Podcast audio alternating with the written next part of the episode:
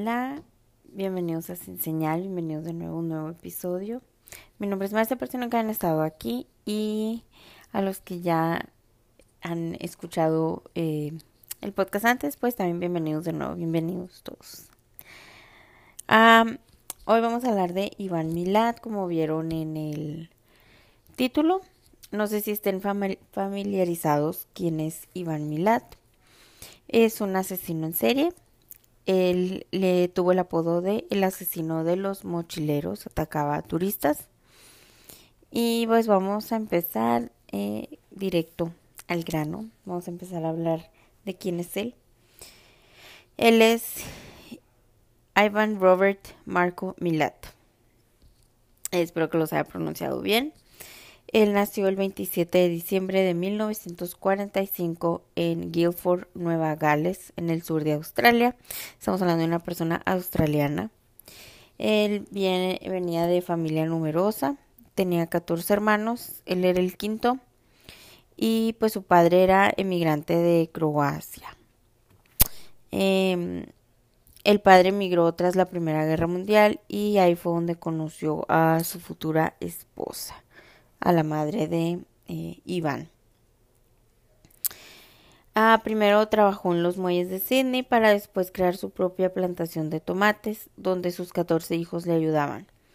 Ah, y pues decían los mismos hijos, decían que su padre era un hombre estricto y disciplinario.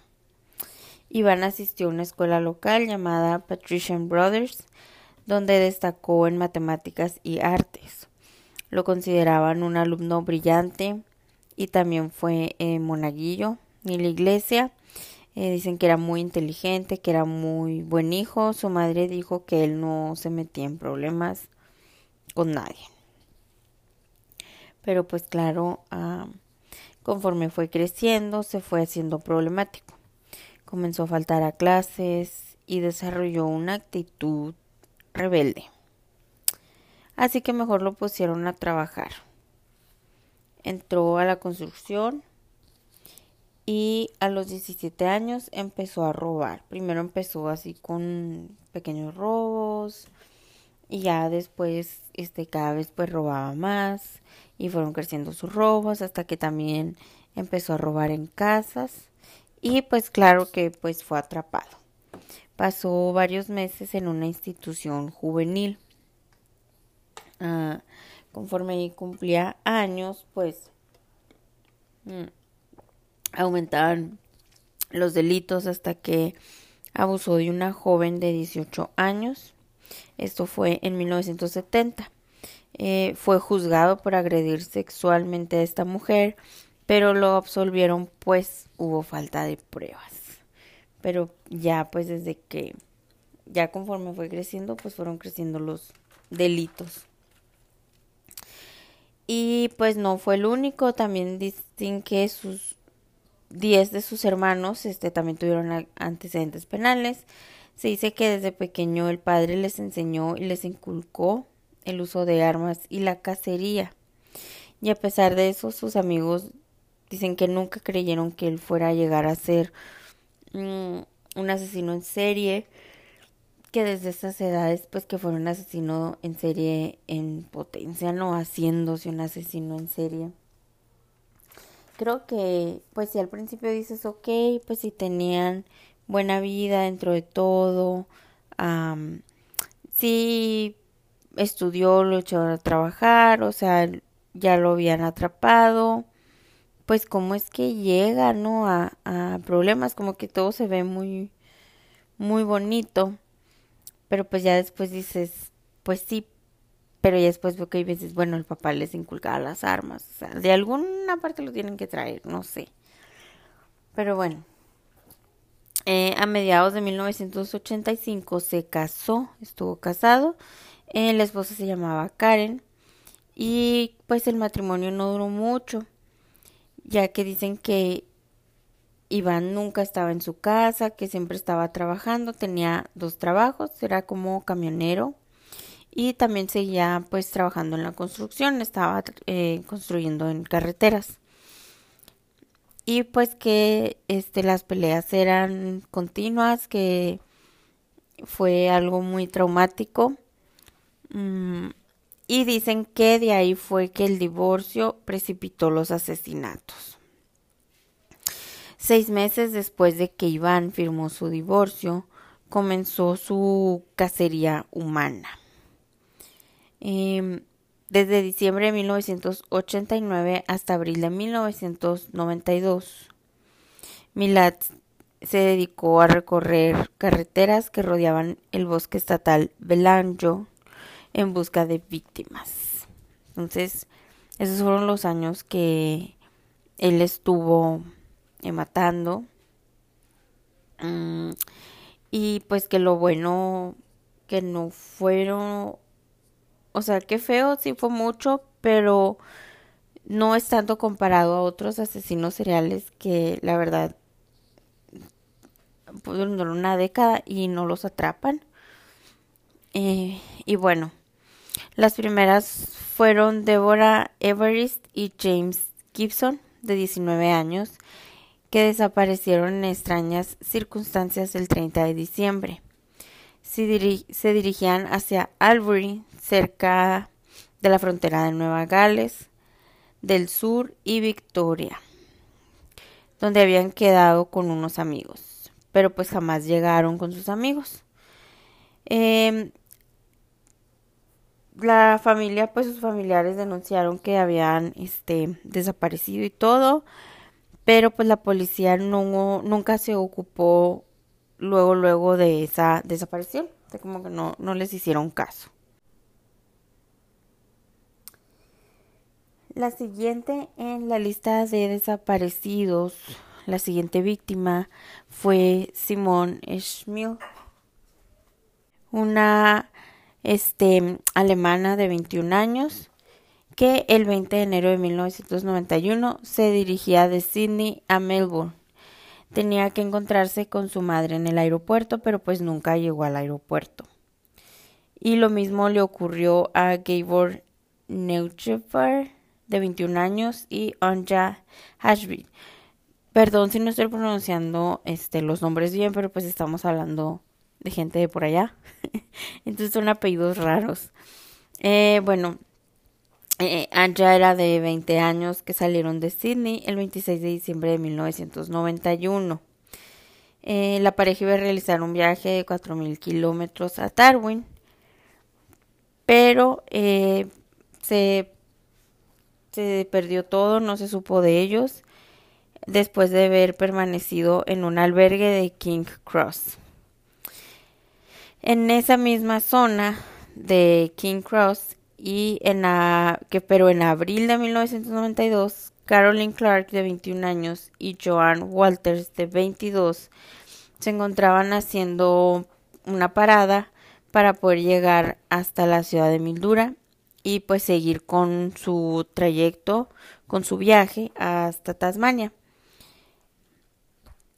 Ya cuando, cuando ya no se supo de ellas, eh, gracias a que las familias alertaron a los medios de comunicación de lo que estaba pasando, mm, fue cuando empezaron a vincular, pues que posiblemente estaba conectado con las demás desapariciones, pero las autoridades seguían haciéndose los sordos. No ponían atención, no estaban pelando a las familias, no estaban preocupándose por las desaparecidas, hasta que en el mes de septiembre eh, gracias a que olía muy fuerte en una zona como en un barranco. Había un pues salía un fuerte olor, ¿no? Entonces pues dos turistas dijeron mm, que, que es ese olor que huele hasta que andaban cerca de la zona, se acercaron a una roca y localizaron los cuerpos de Caroline y Joan. Las jóvenes habían sido brutalmente violadas y asesinadas. La primera recibió 21 apuñaladas en la espalda y 14 en el pecho. Y la segunda 10 disparos en la cabeza y una cuchillada en el corazón. A partir de entonces se hallaron los cuerpos de los otros cinco desaparecidos en circunstancias similares. Todos habían sido asesinados con gran perversidad, con mucho así, fueron, los encontraron atados y amordazados, torturados, violados, disparados o apuñalados, degollados.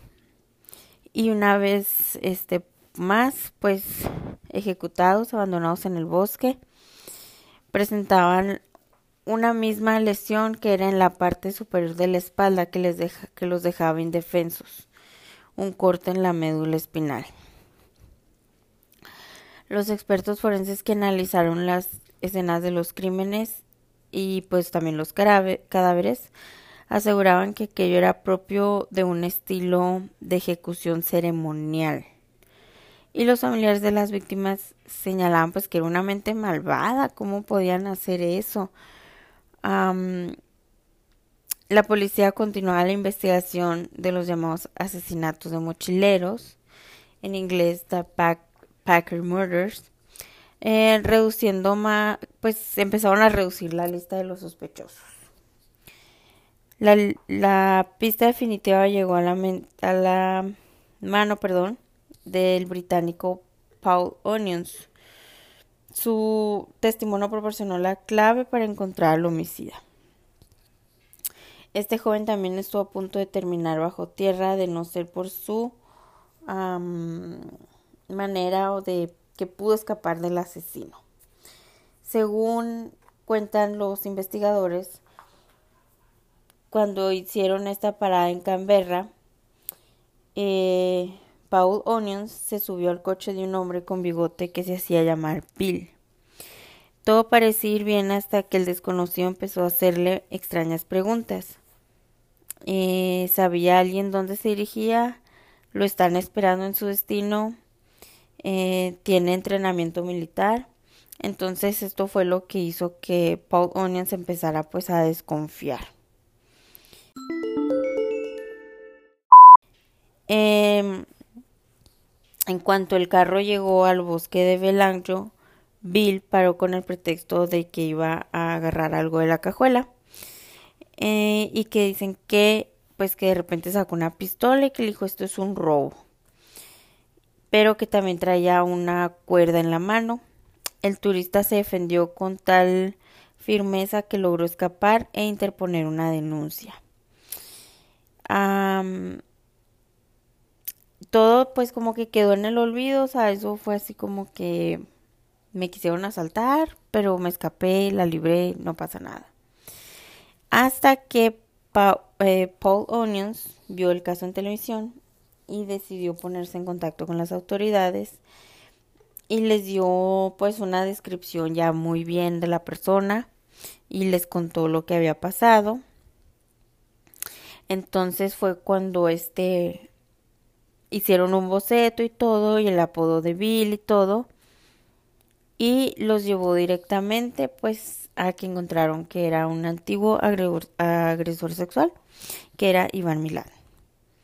Mm, ya después, este, pues Onions lo pudo identificar pues gracias a una foto. Ya con toda esta información que tuvieron, el 22 de mayo de 1994, Em, se fueron, hubo más de 50 agentes que fueron para dar a la casa del el asesino de mochileros, ¿no? Y pues sí, llegaron al exterior de la propiedad de Milad y lo, este, lo atraparon ahí cuando aún seguía en cama con su novia. Eh, ya cuando registraron la casa, pues encontraron armas de fuego, silenciadores, eh, que él pues utilizaba en los asesinatos. Eh, así como una espada también que las usaba para las decapitaciones. Tenía casas de campaña, los sacos para dormir, las sleeping bag. Tenía botellas de agua y cámara de fotos Olympus, que eran de alguna de las víctimas. También les tomaba fotos. Tenía un mapa del bosque estatal Belandro monedas extranjeras y una fotografía de su novia, Challenger, llevando el mismo top verde y blanco que portaba Caroline Clark en Australia. Em, ya pues este con todas estas eh, pruebas todo y pues principalmente por todo el armamento que encontraron los detectives llegaron a la conclusión de que Milad usaba los cráneos de sus víctimas para practicar tiro una vez muertas y por eso tenían siempre múltiples heridas en la cabeza o sea que después de que las violaba, las torturaba, las mataba y todo, todavía las usaba de tiro al blanco para practicar. Mm, ya pues este, ya una vez después de ser arrestado, Iván Milad fue acusado de siete asesinatos y del asalto a Paul Onions. Uno de los delitos que negó y de los que se declaró inocente, ya que él tuvo un juicio en marzo de 1996, no había, sus declaraciones no cambiaron. El asesino no se arrepintió de nada, pero tampoco no reconoció haberlos hecho.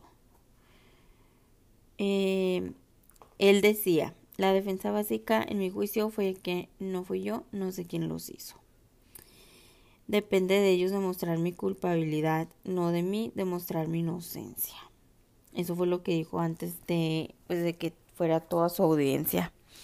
Mm, durante los cuatro meses que duró todo, el fiscal Mark eh, Tedeschi relató cómo Milán perpetró los homicidios por pura satisfacción psicológica.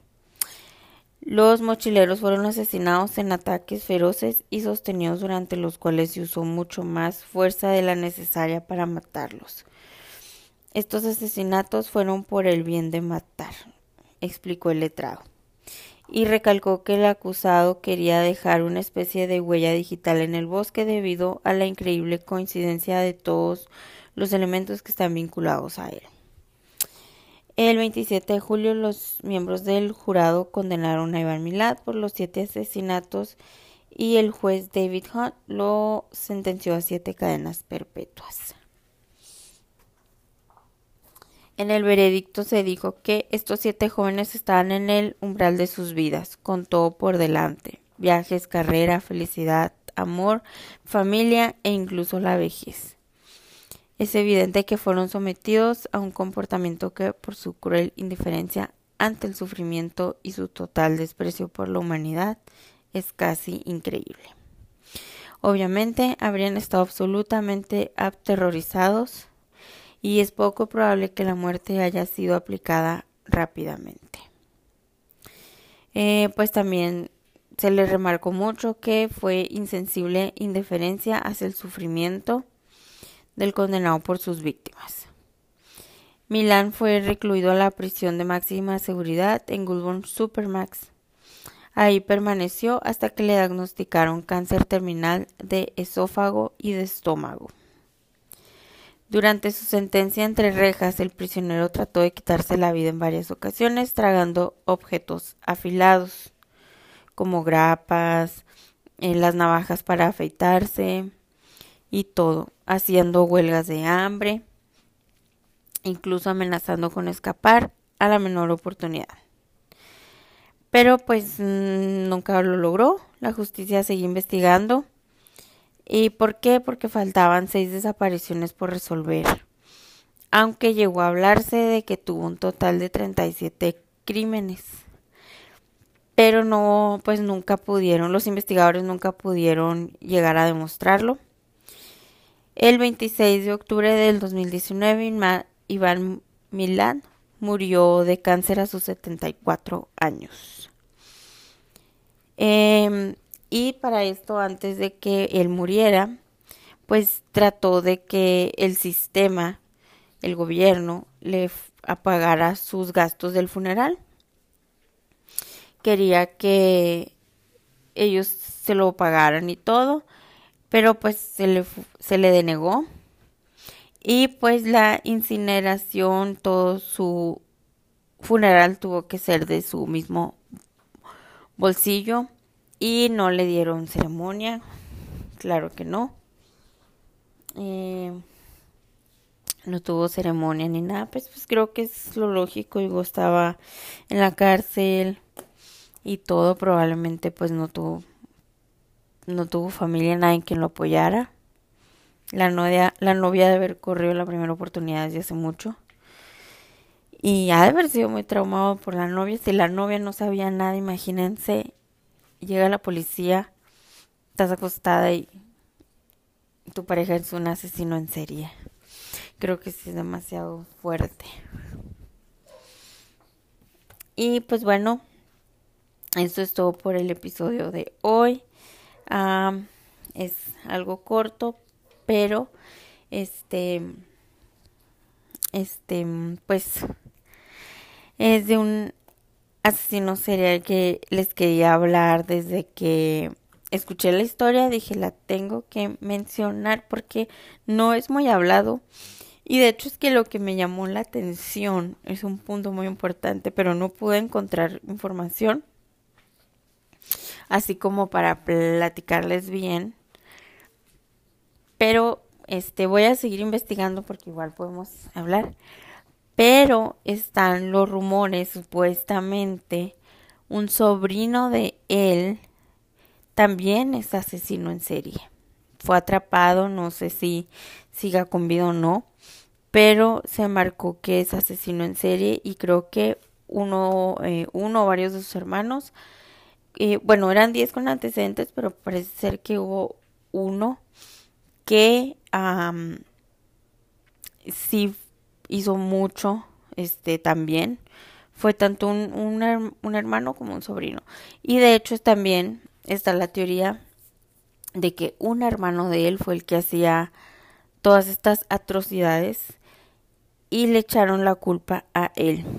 Lo incriminaron a él y hay fotos cuando bueno voy a subir la foto de él este para publicar el título entonces la foto de él, tú lo ves joven y a lo mejor tú dices, ah, sí, tiene cara de baquetón.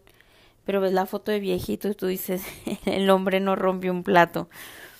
Eh, pero, o sea, es la foto, ¿no? Es la foto que le tomaron. Eh, ya cuando tiene cáncer y todo, obviamente, pues no va a tener la misma fuerza, la misma cara ni nada. Este, pero se diferente, pero sí está la teoría de que de que el que hizo todo fue un hermano y no él pero se le inculpó a él. ¿Ustedes qué piensan? Eh, digo también pues la policía, la descripción de al que asaltó y todo eso, eh, pues dieron con él, pero pues un hermano también se puede llegar a parecer mucho, igual el padre siempre les inculcó las armas, todo. Probablemente sí fue él, o sea, no sé, pero sí se ve que esto ya viene también como que de genes. Entonces, vamos a seguir viendo. Y pues bueno, ahora sí que es todo por el episodio de hoy. Espero que les haya gustado. Si tienen sugerencias, si tienen una historia, saben que me la pueden mandar. Abajo está el correo y también está Linktree de todas las redes y es todo para que me sigan. Nos vemos el próximo viernes. Bye.